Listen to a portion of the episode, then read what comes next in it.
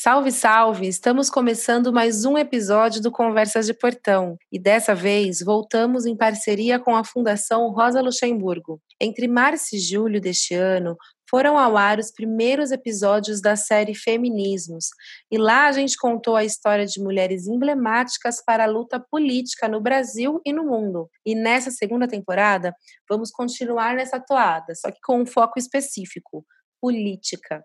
É isso mesmo. Durante o mês de novembro, o Conversa de Portão será especialmente dedicado a receber mulheres que farão uma análise sobre pautas políticas do nosso país. Vamos conversar?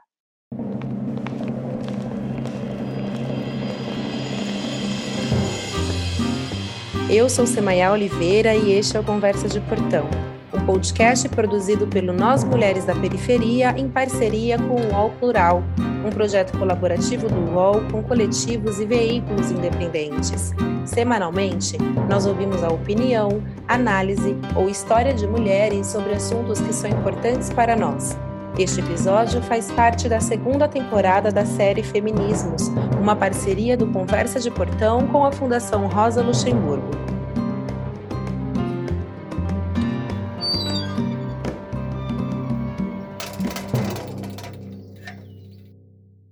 Para começar, temos aqui conosco duas convidadas. Uma delas é a Cristiane Gomes, que faz parte da Fundação Rosa Luxemburgo, e também Gabriele Abreu, que é do Mulheres Negras Decidem.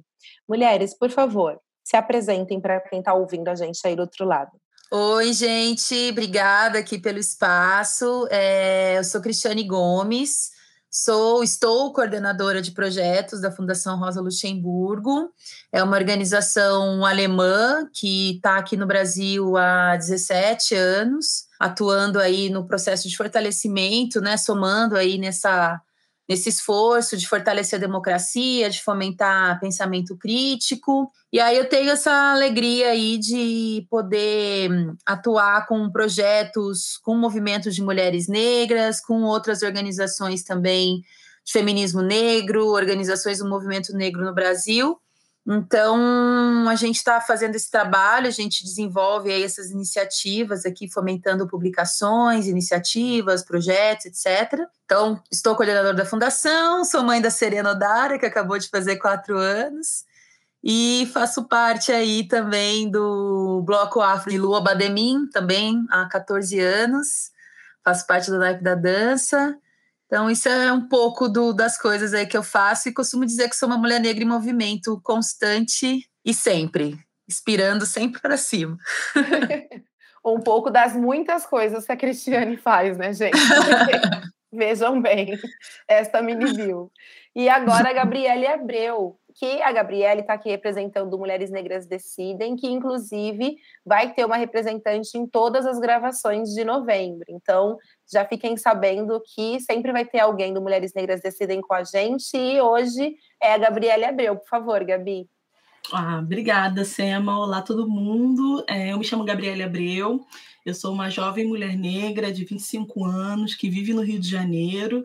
É, eu sou historiadora, pesquisadora, faço parte do movimento Mulheres Negras Decidem. É, o MND é um movimento que busca fortalecer a incidência de mulheres negras nos espaços de tomada de decisão, né? não apenas na política institucional, mas nos espaços de poder como um todo. É, o movimento surgiu em 2018 e a gente tem como, como foco prioritário a agenda política de mulheres negras, partindo da premissa de que é esse o grupo da sociedade brasileira que melhor tem traduzido as necessidades do Brasil que não são poucas, como a gente sabe. Eu estou bem feliz de estar aqui com vocês, batendo esse papo, e agradeço muito o convite ao MND. Espero que a gente faça jus a esse super convite. Não, com certeza vão fazer. E, e, é exatamente sobre isso que essa, essa nova temporada vai tratar, viu, gente? É como que a gente traz a análise e a perspectiva das mulheres negras para o centro do debate para pensar o Brasil. E aí eu queria convidar a Cris para abrir essa, esse nosso episódio, essa nossa conversa, resgatando um pouco o lançamento do livro super recente, né?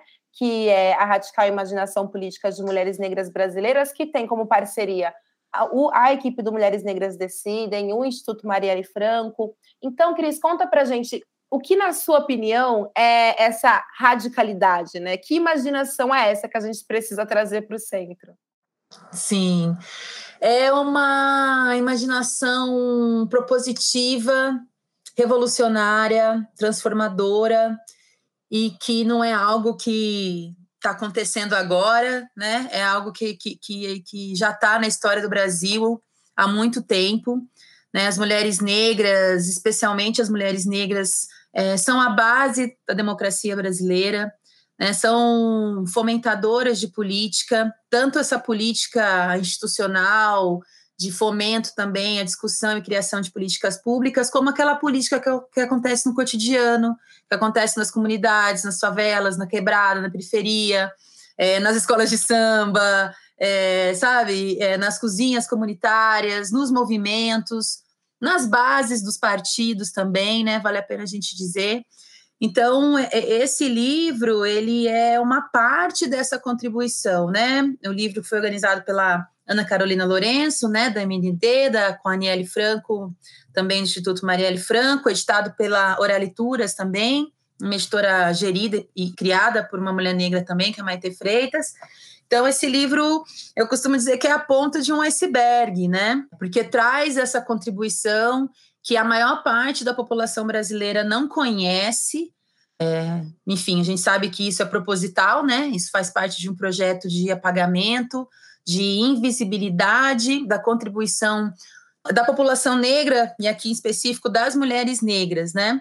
Para a política brasileira, para a democracia brasileira. Então, é uma é uma imaginação, e aí aqui a gente, né, a gente até teve um debate quando a gente ficou pensando na, na palavra radical, né, que a gente reivindica essa palavra para a gente, enquanto expressão de revolução mesmo, né, de transformação, de luta, de ação efetiva, de ação direta, né, então, é uma imaginação que não fica só na imaginação, ela está na prática também. Então, quando a gente pensa políticas de creche, né? Quando a gente pensa o SUS, é, são todas políticas que foram aí fomentadas por mulheres negras, né? Então, como a Vilma, a Vilma Reis sempre diz, né, que a nova estética é das mulheres, nova estética política brasileira das mulheres negras, mas eu peço licença aqui para dizer que não é uma nova, ela já está aí há muito tempo, né? Então, tanto, acho que isso explica muito porque a gente sobreviveu, porque a gente está aqui hoje, sabe? Então, é algo que é, esse livro é uma, é uma tentativa de ser uma contribuição também para que é, essa, essa imaginação, essa radical imaginação política possa chegar a cada vez mais pessoas, né? E não, como eu disse, né? E não é uma política identitária, né? Porque a gente também, acho que a gente vai ter oportunidade nos outros episódios da série de falar sobre isso mais a fundo, né?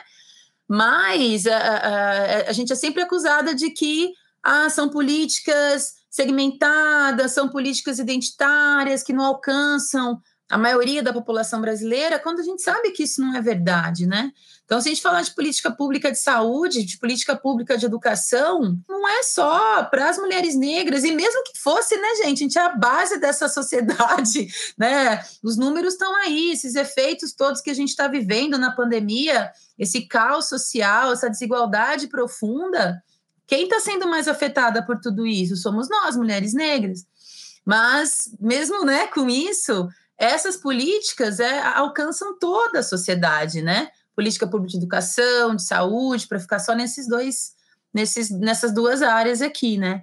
Então, acho que, acho não, tenho certeza, que esse livro é, é essa contribuição para a gente é, fazer com que esse conhecimento chegue a mais pessoas, pautar isso também para além dos nossos movimentos, dos nossos espaços, ainda mais nesse momento tão estratégico aí que a gente está sofrendo tanto com esses ataques à democracia e que a gente não tá, a gente só não tá pior do que a gente tá, porque a gente tem a ação dessas mulheres negras tanto na institucionalidade como também nos movimentos, no cotidiano, nas quebradas, nas periferias, em todas as comunidades do Brasil, né?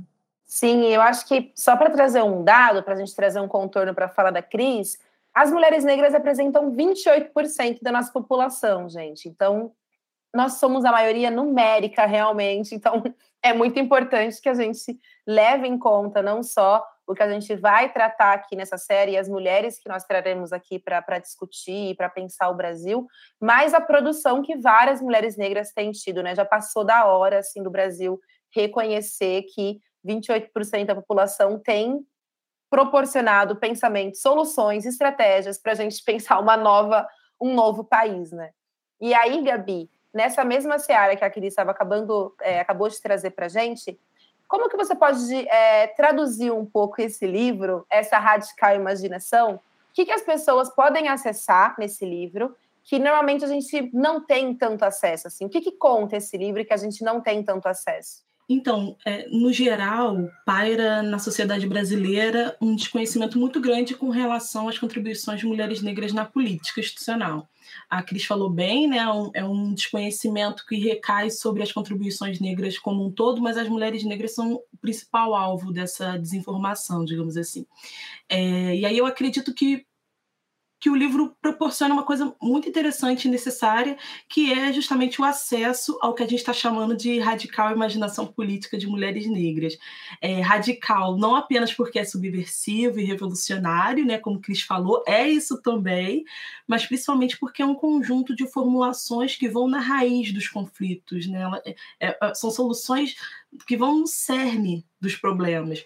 É, são respostas muito sofisticadas e, mais do que sofisticadas, elas foram muito bem sucedidas ao longo da história. É, e essa história ela nos mostra isso.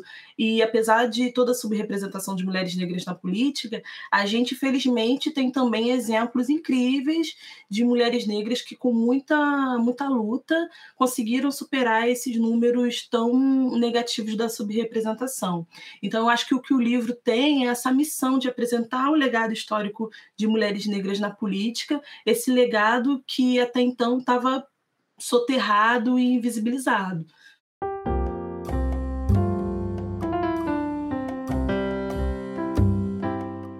As eleições municipais de 2020 foram consideradas históricas. Pela primeira vez, Curitiba terá uma vereadora negra, a professora da rede pública Carol Dartora.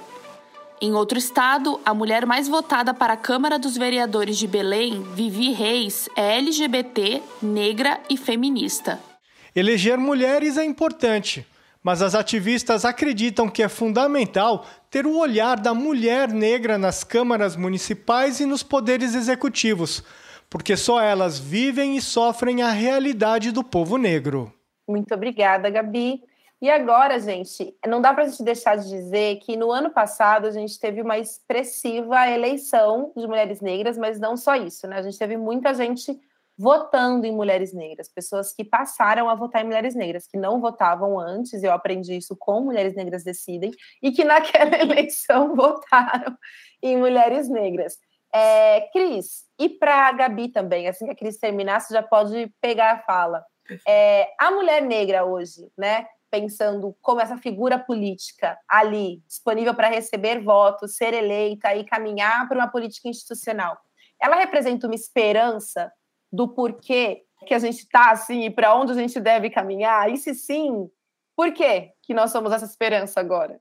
Olha, eu, eu, eu, realmente acho que é sim uma, uma esperança, né? É, essa, esse crescimento no número de votos né, é, de mulheres negras na última eleição, e estou muito esperançosa de que a gente possa repetir esse feito em 2022.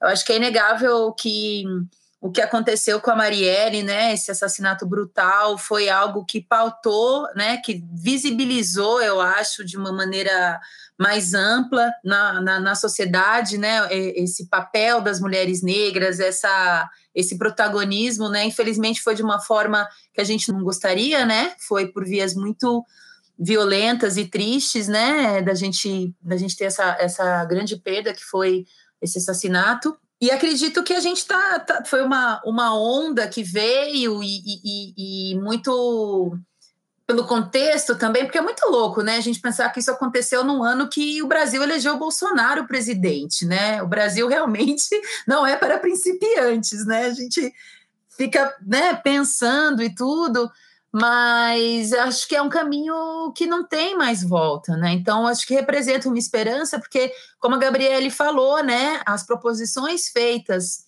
por mulheres negras na institucionalidade, na política pública, que vai na raiz do problema, porque sabe qual que é a raiz desses problemas, né? Sabe o que, que precisa ser feito para a gente alterar essa correlação de forças, para a gente lutar contra essa desigualdade, para a gente lutar contra essa violência, né?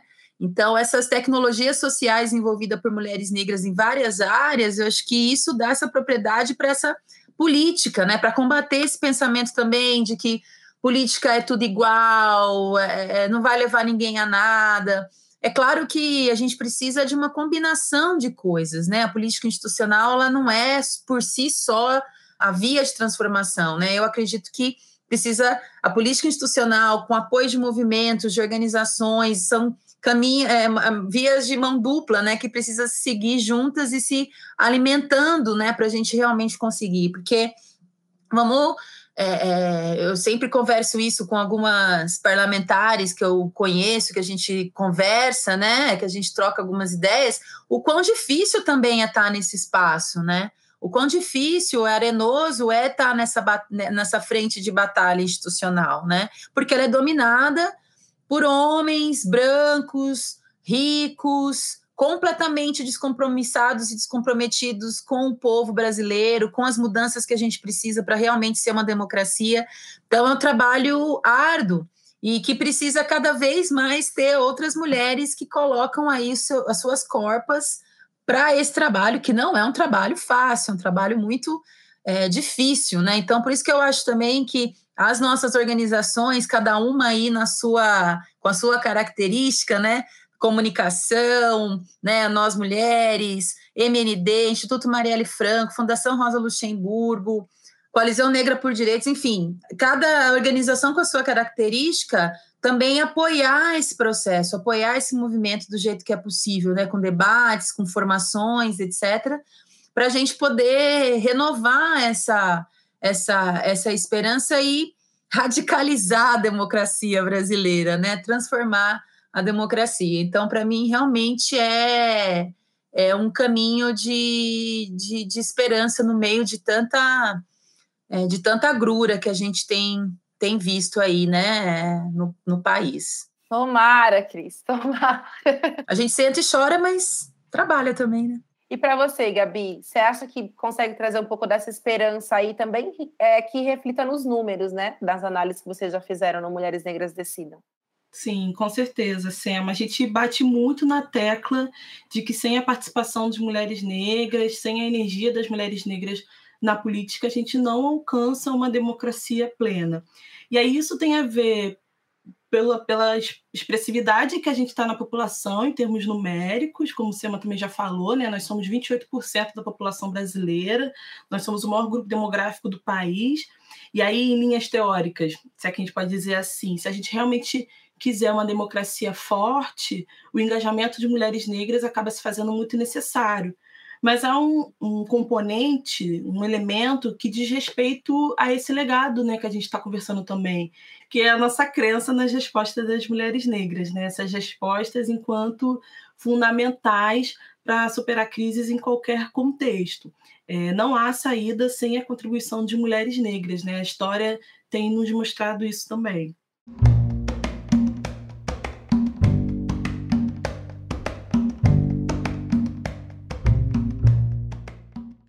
E aí, para fechar, gente, eu acho que essa nova temporada ela se propõe muito também, porque assim, a gente acabou de falar sobre o aumento de mulheres negras né, recebendo votos, a gente tem, mesmo que ainda numa desigualdade muito grande, é, aumentado a presença dessas corpos, esses corpos é, na institucionalidade, mas quando a gente para também para consultar e para ouvir as análises políticas sobre a nossa conjuntura, sobre o nosso país, também falta né, a presença dessas mulheres negras. Nós somos muito poucas ainda, tanto na imprensa, é, quanto como analistas políticas sendo consultadas nos jornais.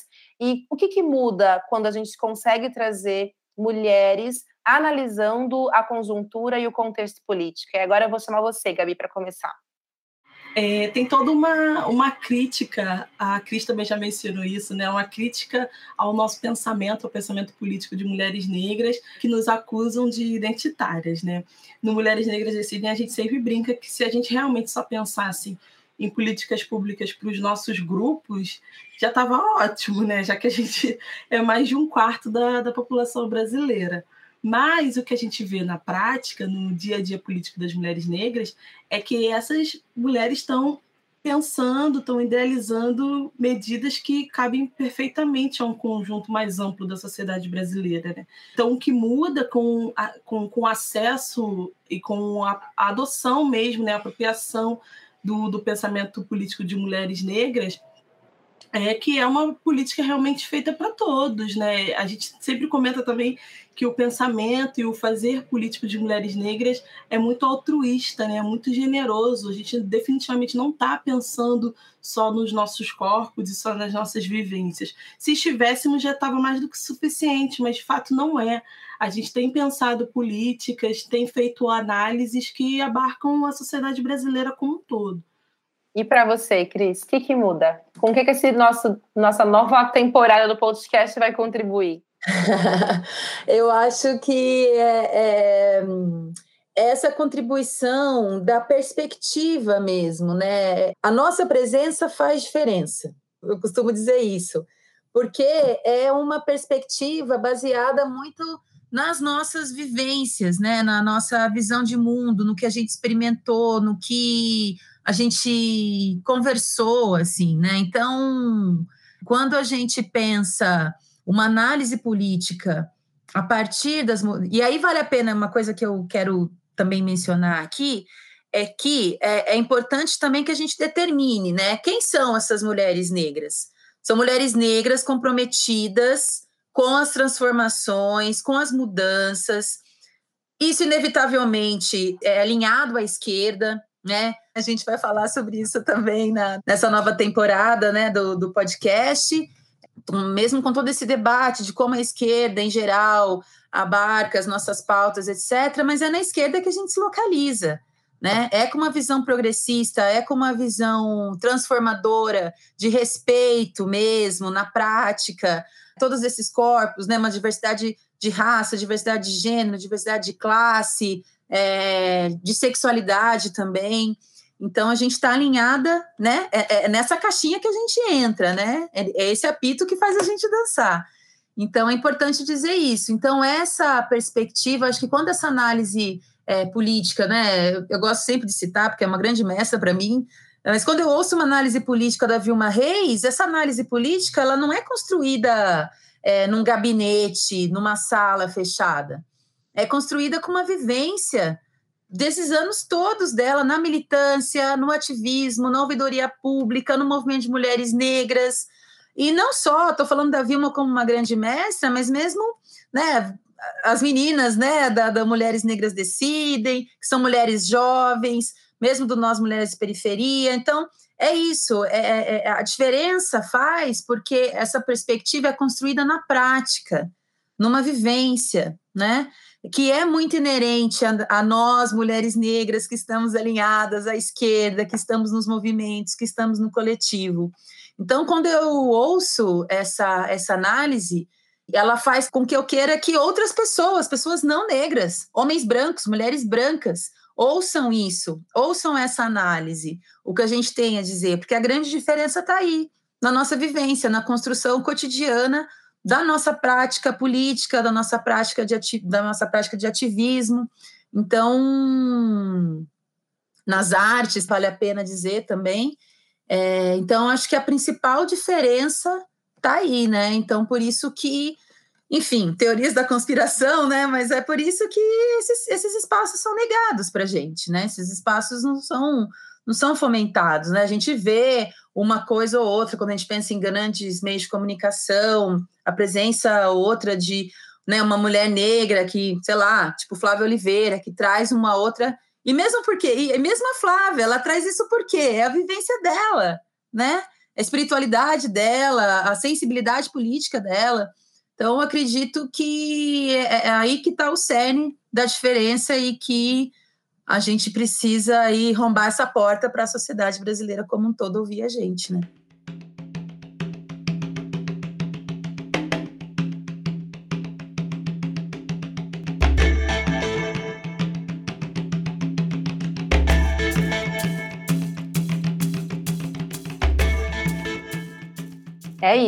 Então a gente está contribuindo para arrombar essa porta. Acompanhem os próximos episódios do Conversa de Portão toda terça-feira nas plataformas digitais do Nós Mulheres da Periferia ou no UOL. Venha ouvir a gente. Eu sou Semaia Oliveira e este foi o Conversa de Portão, um podcast produzido pelo Nós Mulheres da Periferia em parceria com o UOL Plural, um projeto colaborativo do UOL com coletivos e veículos independentes. Semanalmente, nós ouvimos a história, opinião ou análise de mulheres sobre assuntos que são importantes para nós. Este episódio fez parte da segunda temporada da série Feminismos, uma parceria do Conversa de Portão com a Fundação Rosa Luxemburgo. Você pode ouvir a gente no Spotify, Deezer, Google Podcast e por WhatsApp. É só se cadastrar na nossa lista de transmissão. Este episódio foi produzido por Carol Moreno. Roteiro e reportagem foram responsa minha, Semaia Oliveira. Identidade sonora, Trilha Ará. Neste episódio, utilizamos áudios da TVT e do UOL. Eu fico por aqui e até a nossa próxima conversa de portão.